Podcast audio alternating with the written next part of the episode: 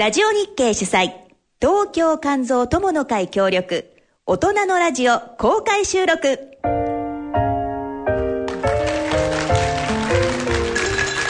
大人のための大人のラジオ番組大人のラジオ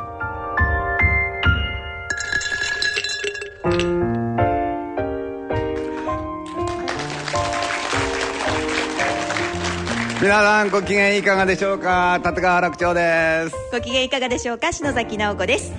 えー、この番組はね笑いと喧嘩をテーマにお送りしております。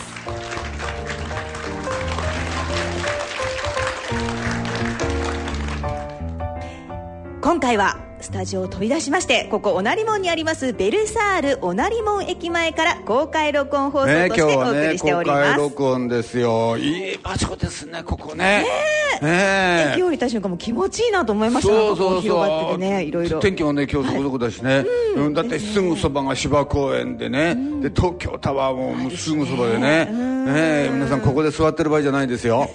ねえーもうこういう日はどんどん外に出てってどうするんだって。どうでしょうせっかくね 来ていただいて。来てくれたの追い出してどうすんだってところですけどね。ねはい。でも本当いい場所ですよね。そうですね。うん。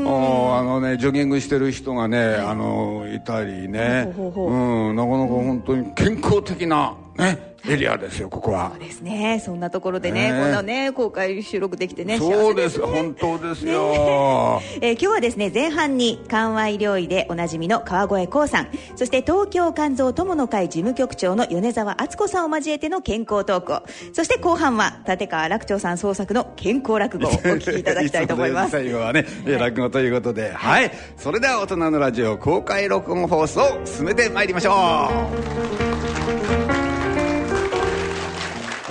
大人のための大人のラジオ。この番組は野村証券イノベーションバイケミストリーの東レ。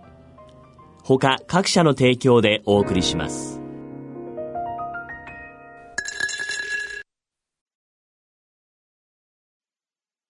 野村。第二の人生に必要なのはお金だけじゃないから。ゆったりとした旅を楽しみたい健康はもちろん若々しさもまだまだ保ちたい。住まいをもっと快適にしたり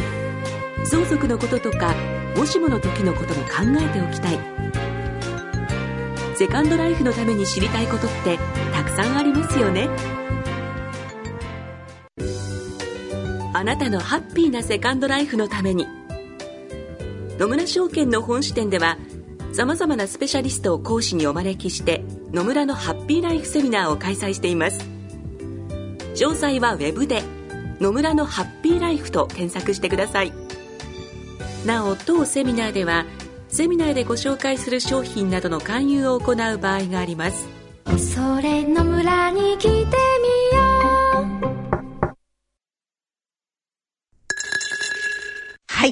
えーそれではですね、本日のゲスト出演者を早速ご紹介したいと思います。えーまずは在宅緩和医療医でおなじみのクリニック川越院長の川越幸先生です。どうぞお越しください。どうぞどうぞお上がりくださいステージにありがとうございますはい、よろしくお願いいたします。えー続いては東京肝臓友の会事務局長の米沢敦子さんです。どうぞお越しください。どうぞ今日はわざわざありがとうございますはい。今日はね、まずこのメンバーでお送りしていきたいと思いますが、特にですね、ここでは人生の転換点についてお話を伺っていきたいと思います。すごい話聞けますよ今日は皆さん、ね皆さんありますからね、ねえ。いろんな転換点がね。はい。ではですね、まず、川越先生から。はい。まあ、もともと私、がんの治療医でしたからね、こういう仕事に入るなんて夢にも思ってなかった、その転換があったのがはい。11月なんですね。ああそうなんですか、ええもともとはどんな？もともとはあのはい。産婦人科のお医者で、特にあの婦人科腫瘍学って言いまして、婦人科がんの治療医だったんですね。まあ、それがもう今のような。がんね、まあ、あの子宮がんとかね卵巣がんとか、はい、それがあの看取りの医療に変わった、これがあの転換の11月だったんですね。あのこの時あの実は私39だったんですけれども、大腸がんになっちゃいまして自分自身がですね。あご自分がね。それでまああの生死さまようと、そういうことがございまして今の仕事になったあの移った一つのきっかけになったんですねなるほど。自分がそのがんの患者になってみて、やっぱりあの思うことがおありになったってことなんでしょうね。あのやはり病院の中だったら本当に患者さんの一部本当の一部の一部ですね、それしか見てないっていうことが本当によく分かりましてね、まあこれはあの自分ががんになったっていうのはあまりいい話じゃないんですけどもね。そのことによって少し患者さんに近づけたかなっていうそういう意味では非常にあの年だったのかもしれませんね。でもねやっぱりねすごいすごいことはですね。病院の中で医者がやってることって本当にねその医療のごくごく一部なんですよ。医者の方もつい勘違いするんですね。それがもう医療の全てみたいな気に医者の方もなるし、またあの来られる患者さんもなんか病院で医者と接するのがなんか自分のその医療体験の全てのような気になっちゃうんですけど、実はほんの一部でしかないんですよね。そうなんですね。だからそう言われるとなんかドキッとしますよね。えー、まあその他ですね、11月はちょうど1年、2年前になりますけれども、はい心臓のカテーテル手術してる時に心臓止まりましてね気が付いたら心臓マッサージされてた。これも11月なんですね。先生ご自身が？あの迎えてる人が来るんですね。これよく有名な話なんですけどね。そういうことを経験来るんですか？ええそれからその2か月前あ2年前にあの骨折これは恥ずかしいんですけどゴルフやってて骨折しましてそれも11月。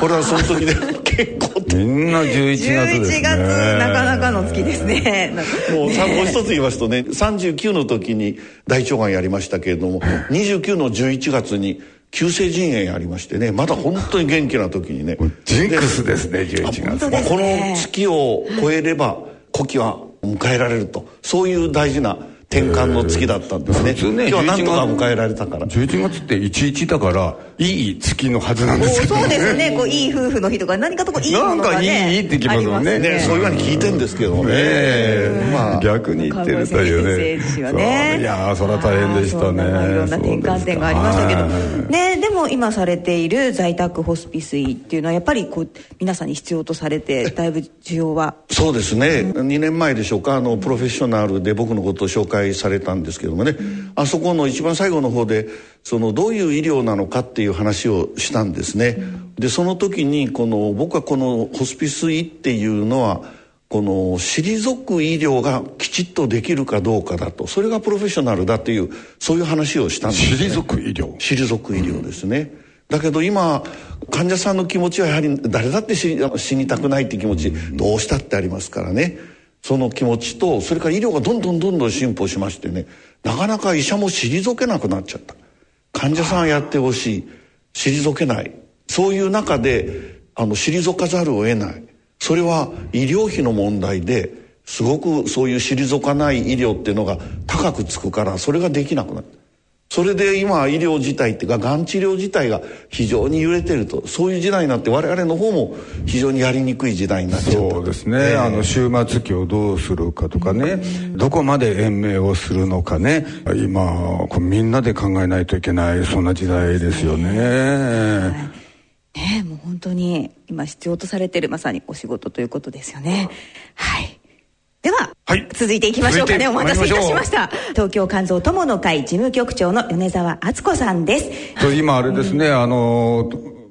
その患者会を、はい、今もう事実上の代表者、はい、はい、そうですね。事務局の、まあ、代表ということで、えー、あの今は患者会の仕事をしていますけれども、はい、35歳ですから20年ちょっと前なんですけれども、はいはい、当時に、まあ、C 型肝炎と分かって、えー、その後もうすぐに入院してで第1回目の治療を受けるんですね。それがインターフェロン治療、まあ、とりあえず受けなさいということで受けました。当時何年前えっと20年ぐらい前です。20年ぐらい前ね。はいはい、はい、それで、えっと、半年間の治療を受けましてで私もウイルスを排除することができなくて、はい、で会社にまた戻ってで、えー、仕事をしながら、まあ、定期的に研修を受けるというような生活に入ったんですけれども2回目の治療が始まるのがその10年後くらいなんです、はい、10年前ぐらいということですね。はいそうですね。じゃあ10年間はずっとあの肝炎の状態で、はいそうです、ね、過ごされてた。そうです。でしかもお仕事もなさってた。はいそうです。ね。はい。それで、まあ、2回目の治療というのがこれは結構皆さん経験されてる方多いと思うんですが1年、まあ、標準治療が1年でインターフェロンとそれからリバベリンという飲み薬で1年で効きが悪かったものですから私は1年半、えっと、全部で72週という治療を行いました。飲み続けてらっし飲み続けて、打ち続けて、インターフェロンの注射を打ちに病院まで行って、当初、あの、主治医の先生も、えー、仕事と両立はできますよということで、会社行きながら始めたんですけども、半年間続けて、会社には行けなくなって、治療を始めて半年で、えー、会社を辞めました。それであまりもう、あの同僚や上司に迷惑をかけるのがちょっといたたまれなくなりまして、はい、それで辞めてしまったんですけどもその時に東京肝臓友の会と知り合って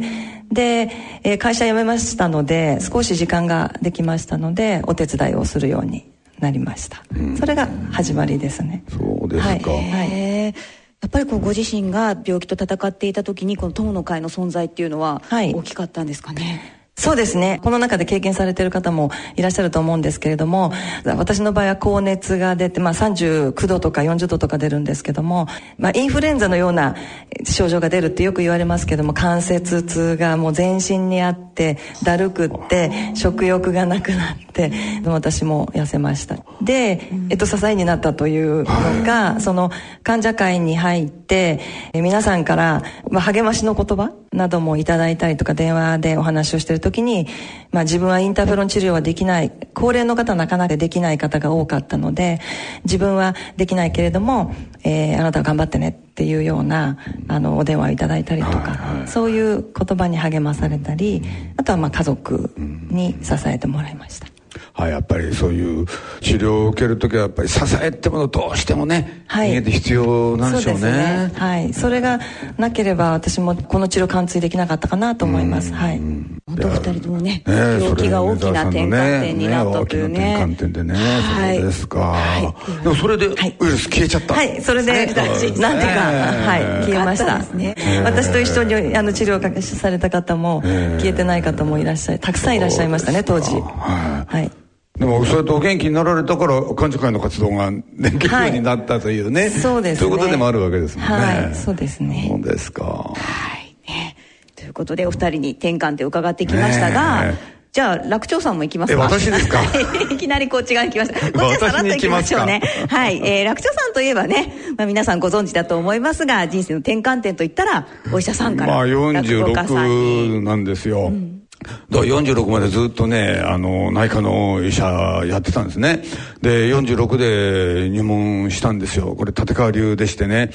私の主産が、立川志らくという、立川男子の弟子なんですね。だからまあ男子の孫弟子っていうことになるわけですけれども、でも、まあ転換点、確かにね、転換点は転換点なんですけど、でも、大学でね、落ち研作ったんですよ。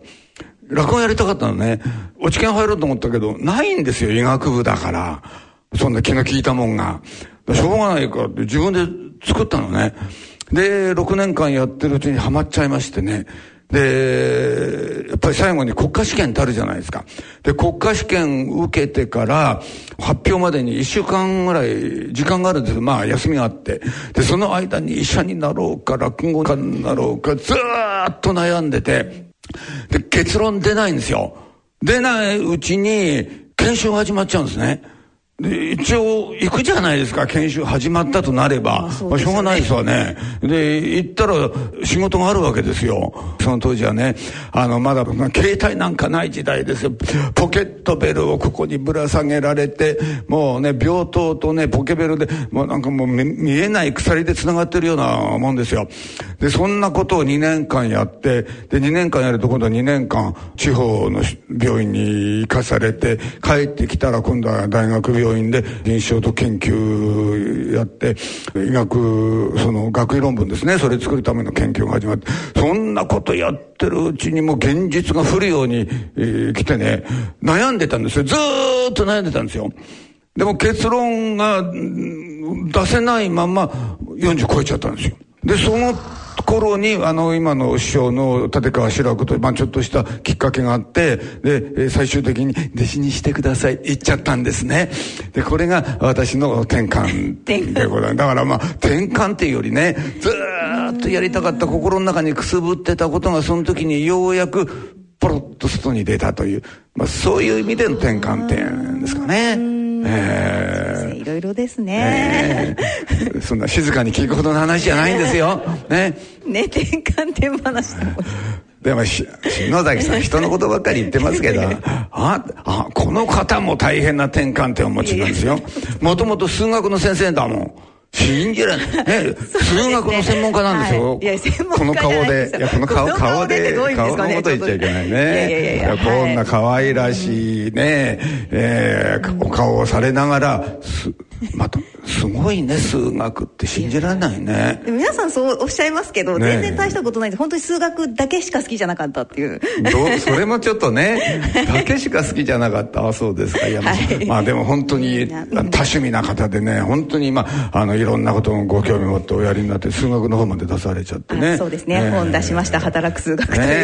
えで、い今やね、うん。でもどうして数学の世界からこの世界にお入りになったんであすか？私はですね、まあ中学高校で数学を教えてまして、その時にここのラジオ日経さんの前身でありますラジオ短波さんで受験生を応援する番組のアシスタントを募集してたんですね。で、チャレンジ金太郎ってあの、フクロウ博士っていう家庭教師の先生が。ありましたありましたはい、ありまして、そこのアシスタントに、まあなんとなく応募してみようかなと思って応募したら、まあ、そこのディレクターさんが現役の教師がアドバイスなんていいじゃないかみたいになって、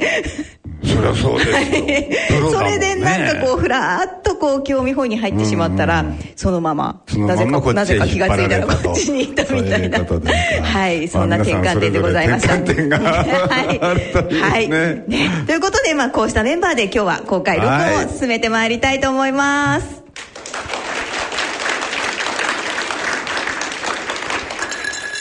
えーここからはですね、2016年9月に東京肝臓友の会の会員の皆様にご協力をいただきましたアンケート結果をもとに番組を進めてまいりたいと思います。では、米沢さんからの結果ご報告となります。よろしくお願いいたします。はい。えー、と私たちの会でですね、えー9月に1800人の方にアンケートを取りましてでその回答を今日ちょっとご報告したいと思います、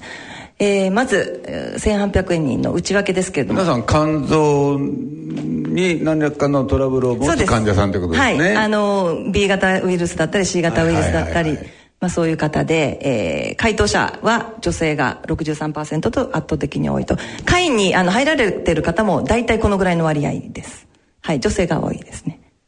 はいそれから、えー、と年代男女別ですけれどもあの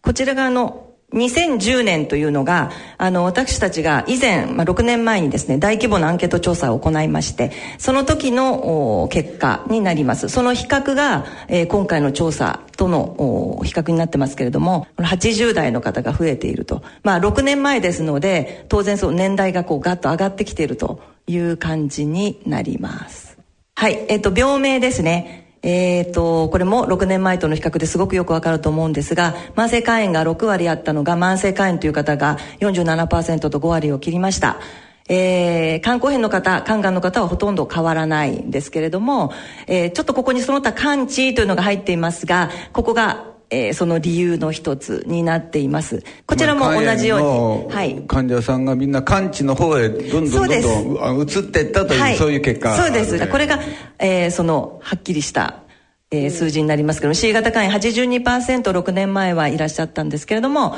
まあ、6割になりましたということです。で B 型の方がちょっとあの、まあ、割合として増えてるということになります、まあ、絶対数じゃないですもんね、はい。割合ですからね、はい。はい、はいこの PBC とか AIH? これですね。はい。それは何ですか？はい、これはあの PBC、AIH、PSC ってまとめて、えっ、と、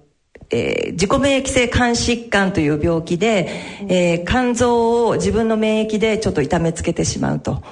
いうこれは難病指定されている病気になります。でこの患者が、えー、と私たちの会で、えー今200名以上いいるんですけれどもあの私たちの会は全部で1000今900人くらいなんですが、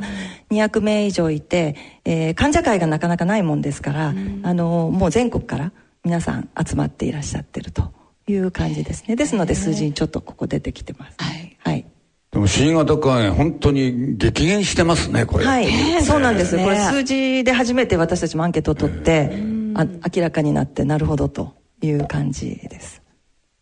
先生あの C, C 型肝炎と B 型肝炎。まあ皆さんねあの言葉ではよくご存知ですけれどもあの原因どういう原因で起きるかちょっと簡単にあの、ね、あの今ご説明され、ね、していただいた方が多分皆さんわ分かりやすいんじゃないかと思うんで、ね、あの肝炎ウイルスいくつかあるんですけれども、その代表的なやつがその肝炎の中の B 型っていうタイプと C 型っていう特に今問題になっているのがですね、はい。はい、でこれはあの全然ウイルスの種類としては違って、はい、いわゆる生物学的なそのなんて言いますかビヘイビアって言いますかあの動きが全然違うんです。まあ肝炎を起こす、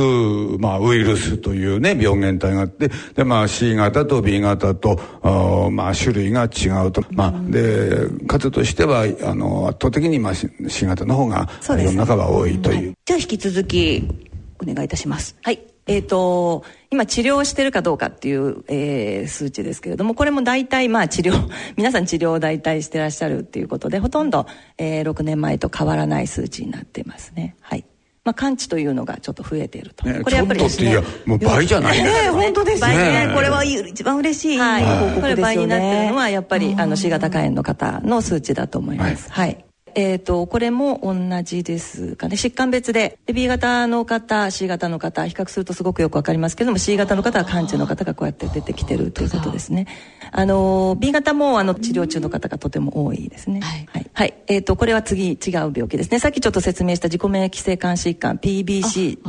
えーと、AIH、はい、これ PBC っていうのは原発性単重性胆管炎という非常に長い病気です、はい、えー、それから AIH というのは自己免疫性肝炎という病気です。皆さんあの治療をしっかり行っていると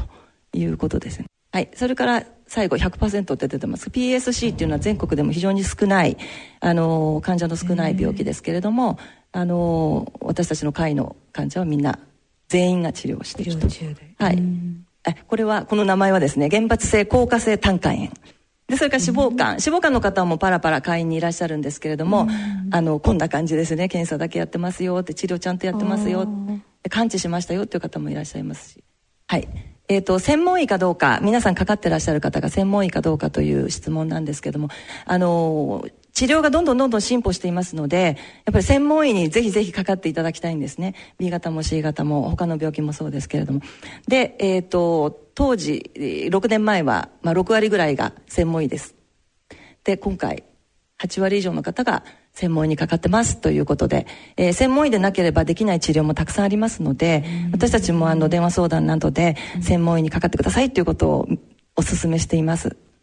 これは増えたというのはあのやはり患者会の事務局の方でお勧めしてるんで、はい、増えてきてるというそういうそうですね。はいもともとかかりつけ医にかかってた方が専門医に移られてるっていうことがあのこれで出てきてると思います。かかりつけの先生から専門医を紹介されて、はい、じゃあそっちで治療しましょうねって、まあ、そういうケースが増えてきてるそうですね。ってことですね。はい、はいはい。それから、えっ、ー、と、これは病院に行く通院の頻度ですが、大体、えっ、ー、と、1ヶ月ごとという方が26%、3ヶ月ごとが28%で、これは、えー、半数以上の方が、えー、になりますね。1ヶ月、3ヶ月という感じです。はい。これは、えー、医療費になりますが、5000円から1万円未満が29.4で3割ぐらい。えっ、ー、と、1万5000円から2万円未満が、まあ、やはり同じぐらい28.7%ということになります。ほとんどがですので、このぐらいになります。はい。これなん突然出てきましたけども、今の金額がですね、ここにつながってくるんですけれども、はい、あの、大体ですね、私が先ほど、あの、説明しました新しい、あの、飲み薬の治療もそうですし、あの、過去行われたインターフェロン治療もそうですし、それから核酸アナログ製剤といって、これは B 型肝炎の飲み薬になりますが、これもすべて、えー、国、国と、それから都道府県が半々、あの負担してくださるんですねで自己負担は月額1万円まで、はい、あるいは、えー、所得の多い方は2万円という形になります。ですのであのえっ、と C 型肝炎の飲み薬の治療非常に高額なんですけれども、えー、3ヶ月間の治療期間ですので、えー、1万円の方は3万円で済むし、えー、2万円の方も6万円で済むということになりますね、ありがたいですね。ありがたいです。ね、はい、これで治療があのすごく進んでいると思います。ね、あのお越しの皆様方もね、あのやっぱりね肝臓に興味おありになる方がねあのお見えになってると思いますけれども、どのくらいお金いるのか。絶対ね、皆さんのね、ご興味おありになると思いますけれども、そうするとまあ1万から2番月の負担で、はい、3か月内服するということでよろしいわけなんですね。はい、そうですね。そうです。よかったですね。でこれはですねちょっとまた違う、あの女性制度なんですけれどもあの先ほどちょっと難しい名前の難病のお話をしましたがこの難病の方たち、あの PBC とか AIH とかの方ですね。これはもうもともと難病指定されて指定難病になってますので自己負担額が3割から2割ということになります。これまたあの条件額あのいろいろありますのであの、該当の方は保健所ですとか、あの都道府県に伺っていただいただいたらと思います。はい、はいはい、これはまたあの医療費の助成とちょっと違うんですけれども、はい、あの皆さんご存知だと思うんですが新商者手帳というのがあります。これあの、えー、目に見えるあの外部障害の方は皆さんもちろんあの、まあ、手帳をお持ちの方多いんですけれども私たち肝臓病もあの内部障害ということで症状によってなんですけどもこれは肝硬変えー、の進んだ方という形になりますが障害者手帳をいただけるようになっています。ね、いろいろ制度が充実してるんですね。はい、そうなんですね。はい、で、えっ、ー、と、今度はこれは検査のお話ですけれども、はい、えー、肝炎ウイルスの検査ってなかなか皆さん受けていただいてないと思いますが、はい、あの、本当に肝臓は沈黙の臓器ということで全く自自覚症状がなくどんどん進行していきますので一度あのウイルスの検査をあの自治体でやってますので受けていただきたいと思います。保健所に行っていただければほとんど無料で受けられます。今あの市町村がやってる成人病、はい、成人病って言わないか。あのーはい。なんて言うだろうな、まあ、生活習慣病検診っていうんですか、今はね、あれで B 型と C 型はややはい、あの節目検診で、えー、おそらく40歳45歳とかっていう形でやってるところもありますし、えー、ちょっと自治体によっていろいろなんですけれども、あのー、一度受けていただければいいので。そうですよね。はい。一度でいいんですね。はい。まあ、あの、普通の人間ドックとかね、あの、会社でやる健康診断とか、まあ、大体がやりますから、この検査をする機会って、結構多いと思うんですけど、はい、あの、健康診断受けてない、あるいは受ける機会なかなかないって方、多いと思いますよね。あの主婦の方なんかついついね、あの行かなくなっちゃったりね。そうですね。えー、まあ一度はね、えー、知っておいた方がね。そうですね。えー、沈黙臓器の臓器ってあの肝臓って大きいんですよ。すごくもうすぐここら辺お腹のここら辺ドーンとある大きな臓器だから、少々のことじゃね、あの症状出ないですね。肝臓ってね。だから本当に肝肝臓だけはもう症状ないから大丈夫っていうのは全然言えませんのでね。えーね、ぜひ受けていただきたいですね。はい、そうですね。はい。はい。えっ、ー、と、次は相談できるところはどこですかという質問ですけどもドクターが一番ですね。これ主治医の先生。先生すごく喜ぶと思います。この逆にこれ相談でき主治医に相談できないっていう方がおかしな話、ね、まあ私たちの電話相談では比較的そういう方からの電話がありますが、はい、まあこんな感じになっていてまあ患者会も私たちの会で取った、えー、アンケートですので14%という形で、それからあのここに肝炎コーディネーターというのがちょっとだけ1.3%、はい、とても少ないんですけども出てますが、これはあの今国が肝炎対策として推し進めているあの政策の一つで、うん、えー、各都道府県で肝炎コーディネーターを要請して、えー、まあ、こういう方たちに働いてもらいましょうというようなことを積極的に行ってるんですね。うん、ただ、まあ、あの、都道府県によっては、えー、積極的に本当に取り組んでいるところと、全く取り組めてないところの差が非常に大きいですね。はい。米沢さんも肝炎コーディネーターはい、私はこの前佐賀、佐賀県の、はい、私は東京肝臓友の会で東京の人間なんですけれども、うん、東京都の、えー、肝炎コーディネーターの試験は、えー、私は受けられないんですね。はい。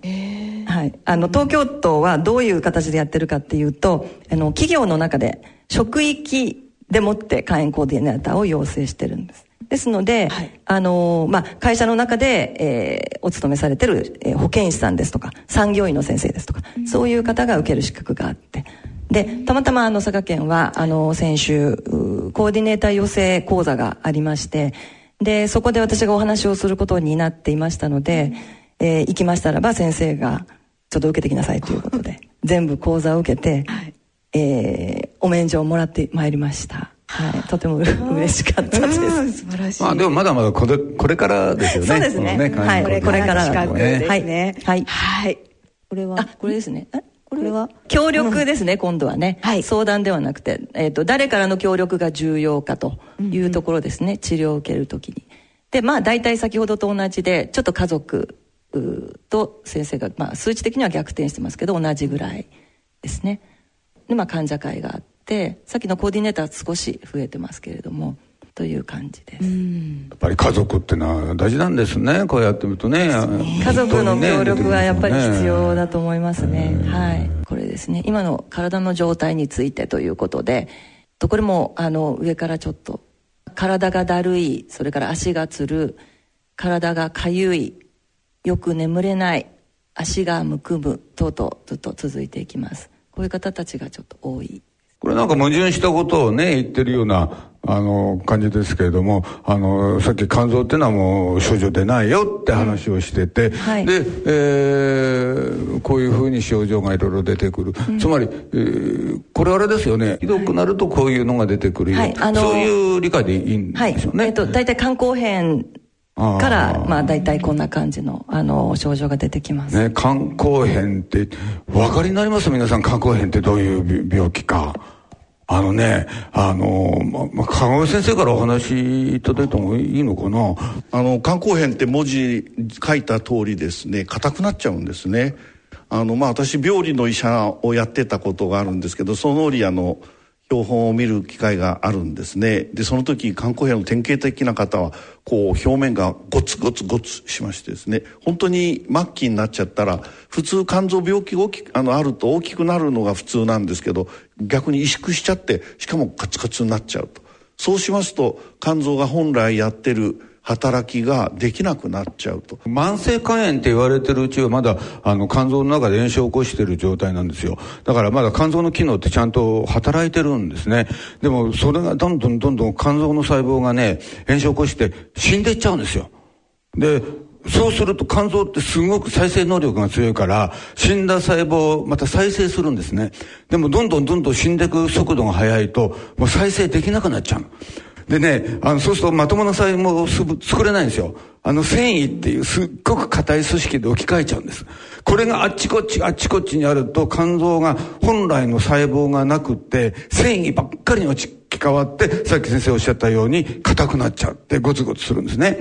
そうすると肝臓はあるんだけど、肝臓のほとんどがもう繊維という全く機能しないものになってて、肝臓の細胞自体がすごく少なくなって、これが肝硬変なんですよ。だから肝臓が全然役に立ってない状態なんですね。そうなると、あの、こうだるいとかね、えー、つるかゆいとかね、結構辛い症状があいっぱい出てくるよと。まあそうか肝臓病でもこうさまざまな具体的な症状が出てくるっていうことですね、はい。はい、でも肝臓病で体がかゆいっていうのはなかなかこう結びつかないですそうですね、うん、あのー、これやっぱり肝硬変の症状の一つとして出てきてる、うん、出てくるんですけれども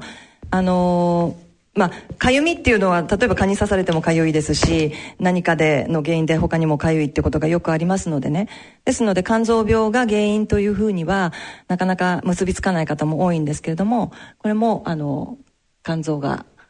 の疾患の症状の一つになります。うん手足が、まあね、だるいっていうとすぐ肝臓っていうふうにね、思いがちですけど、かゆい、かゆみとね、肝臓なかなかね、皆さんするとこうリンクしないですよね。そうですよね。皮膚病かなとかね、思っちゃいそうですよね。あの、緩和医療の医者からね、この表を見ますと、やっぱり患者さんの自覚症状っていうのをどうするかっていうのが大きなテーマですね。そうですね。でまあ、その時にまあできるだけ、あの患者さんに負担を与えないようにあの症状を緩和するっていうのが原則なんですけれども実はこのグラフ見た時ですね僕はあの肝炎の時に体がかかゆいっていうことをですね知らなかった。つまりあの先ほど申し上げたようにあの肝機能が本当に悪くなった時に出てくる症状ということでかゆみ。これは有名な例えば閉塞性横断なんかの時にはあのかゆくなるんで我々非常に頭を悩ますんですけれどもこれは非常に大事な症状だなとこういうものはもしかなんかいい手立てができればですね患者さんにとって非常に福音になるんじゃないかなっていうようなことを思っております。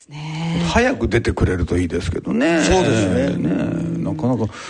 早く出ないのがちょっとね困りもんですけどね。でもやっぱりこう QOL を良くしていくために皆さんいろいろ努力されてると思うんですがその QOL を良くするために大切なことって川越先生なんか？あのそうですね、あの医者の方からでき、まあ、あるいはあの医療サイドからできることっていうのも実はあるんですね。体がだるいっていうような時には治療薬ももちろんありますしそれからあの今あの手足がつるっていうのはまた別のそういう治療薬ももちろんありますしかゆみに関しても最近治療薬が出たということ実は僕知らなかったんですけどもね肝臓がんの方なんか結構かゆいんで苦しまれることがありますのでね。我々医者もあの普通はもうこの辺になると今までは看護婦さんがよもぎローションとかなんか塗ったりとかですねいろいろやるのことしかできなくてまあ医者はこう見てるしかなかったんですけども医者も少しそういう薬っていうのがもしが手に入ればですねできるなっていう感じで聞いておりました。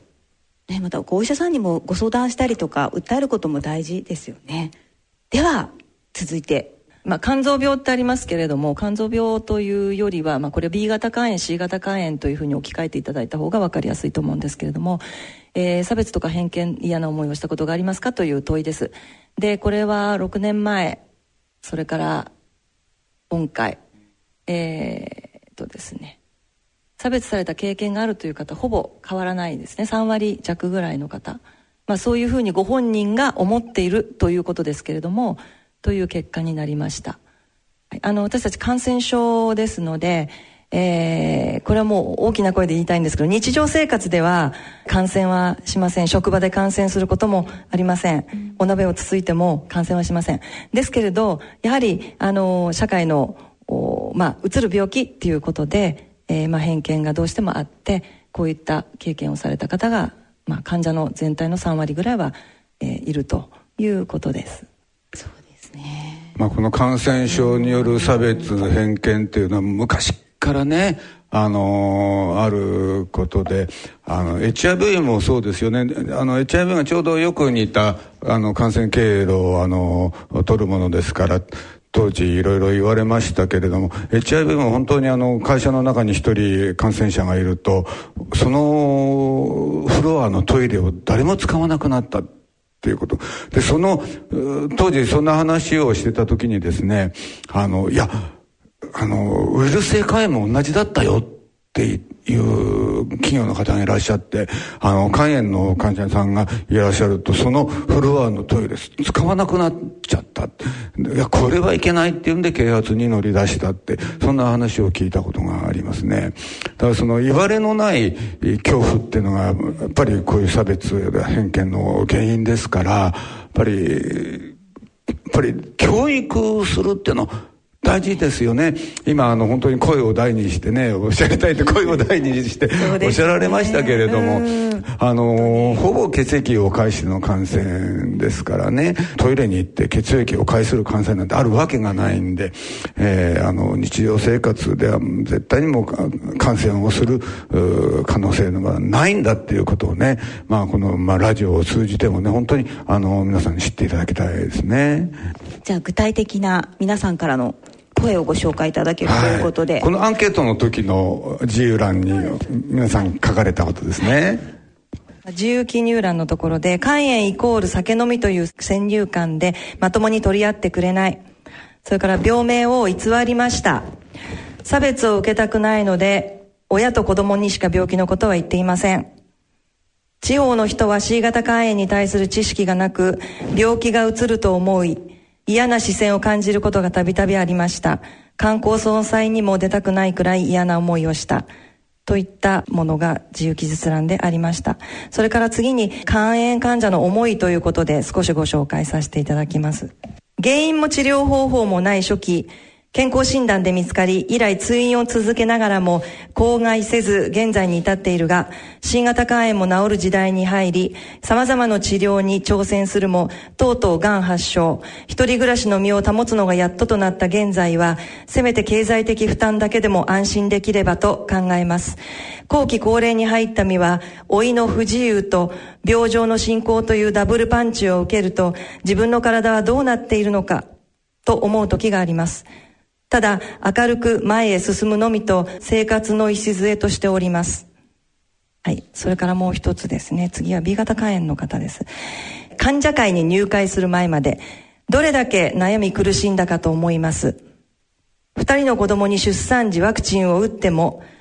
母子感染させてしまい、絶対病院の先生と主治主人以外口外しなく生活してきました。できることは対応してきたと思いますが、子供たちが成長するにつれ心配も多く不安になってきました。そんな時患者会に入会。涙涙。しながら話をし聞いてくださいました。どれほどの救いになったことかと思います。当初はいろいろな講演会に出向き学びました。その姿勢が子供たちにも伝わり私のことを子供たちは責めません。むしろ心配をかけさせないようもう大丈夫だからと言ってくれるようになりました。このように今では前向きにみんなで過ごせるようになったのも本当に患者会のおかげです。患者会での情報提供や話し合いは生きる力になっておりますのでこれからもよろしくお願い申し上げます。はい以上です。やっぱりこの支えって大事ですね。本当に皆さん本当に大変な思いされてしかもこう、誰にも相談できないとか限られた人にしか相談できないっていう。うん、でもねあの今ねずっとお話伺っててあの治療にしてもいろんな選択肢が広がってきてて、はい。はい、やっぱりね私思いましたよ。一人で悩んでちゃダメだってってことですよね。ね、患者さん会みたいなような組織もありますし、はい、またあの、治療法にしても選択肢が多い。やっぱりこれはね、一人で悩まないでいろんな人に自分の情報を与えて、アドバイスもらい、医者にもね、どんどんどんどん相談し、情報を得て、もうね、先生一人で悩まない。これ一番大事だと私は思いますけどね。そうですね。あの、本当医者がこう、一番、あの、理解者になってもらいたいんです。ただ医者っていうのは、病気を徹底して頭で考えますからね。患者さんのそういう辛い気持ちまでなかなか踏み込めない。まあ幸い僕病気をしましたからね。あのよくわかるんですけどあの自分が39で大腸がんやった時ねもういろんな管つけてゴロゴロトイレなんか行ってなかなか扉も開けられないって。そういう時にやっぱり扉開けてくれるのは一緒にこうゴロゴロ弾いてる患者さんですね、ね、だからやっぱりこの患者会っていうのは今のまだ段階ではそんなに患者会のありがたみっていうのを感じない方が多いと思いますけれども実は患者さんの気持ちが一番よくわかるのはですね患者さんなんですね。あの僕もこのちょっと薄くなりましたけれどもこの気持ちが一番よくわかるのは同じくらいハゲた方でねあのぜひあの仲間が一人じゃないっていうことをね。仲間一人じゃないですよ。ラクトさんのこと言ってんじゃないです。よ いや本当にねあの貴重なね発表とご意見ありがとうございました、はい、必要とねされてる患者さんたくさんいらっしゃると思いますね、うん、はい。今日はありがとうございました。今一度皆様に大きな拍手をお願いいたします。ありがとうございました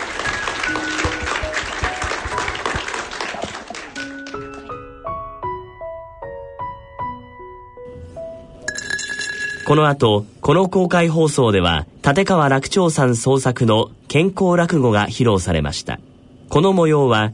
後日の大人のラジオでお聞きいただきます。野村、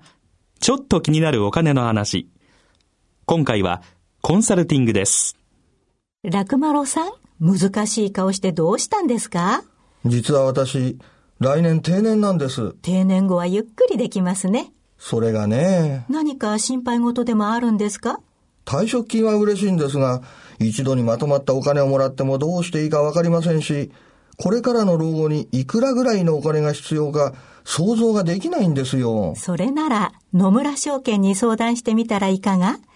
お客様一人一人の将来のご要望などをお伺いして、定年後のマネープランについて気軽に相談できますよ。それはいいですね。じゃあ、今すぐ相談に行ってきます。ちょっとちょっと、こんな真夜中では空いていませんよ。お金に関するご相談は、お近くの野村証券へどうぞ。それ野村に来てみよう大人のための大人のラジオ